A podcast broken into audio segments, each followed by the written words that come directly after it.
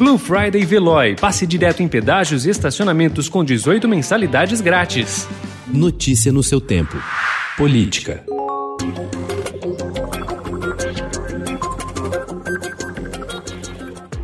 O presidente Jair Bolsonaro desistiu de prestar depoimento no inquérito que apura suspeita de interferência indevida do chefe do executivo na Polícia Federal.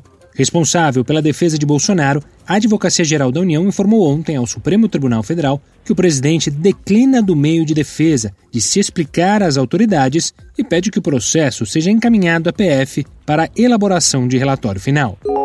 As campanhas do prefeito e candidato à reeleição Bruno Covas, do PSDB, e do candidato do PSOL Guilherme Boulos vão redobrar a aposta em suas estratégias e recorrer ao tom emotivo e otimista no último dia de exposição na TV antes da votação no segundo turno. Hoje se encerra a propaganda do horário eleitoral e os candidatos terão a última chance de um confronto direto no debate da TV Globo.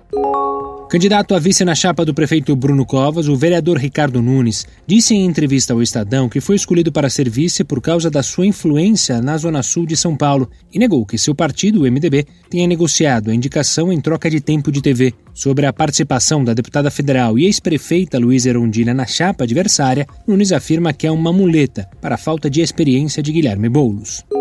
Mas a justiça eleitoral o que pode fazer é reprimir crimes eleitorais que sejam eventualmente cometidos é, em associação com a milícia. Mas, para bem e para mal, esse não é um problema que possa ser resolvido pela justiça eleitoral. É um problema de segurança pública que compete basicamente aos executivos estaduais. Uma semana depois de dizer que crime político não é problema do Tribunal Superior Eleitoral, o presidente da Corte, Luiz Roberto Barroso, mandou a equipe de técnicos do tribunal divulgar um levantamento sobre casos de violência nas disputas municipais. Por decisão dele, a Assembleia Especial de Segurança e Inteligência apresentou um relatório parcial apontando 99 casos de homicídio ou tentativas de assassinato de pré-candidatos e candidatos neste ano. O TSE, no entanto, não mostrou dados específicos sobre os crimes nas disputas pelo poder.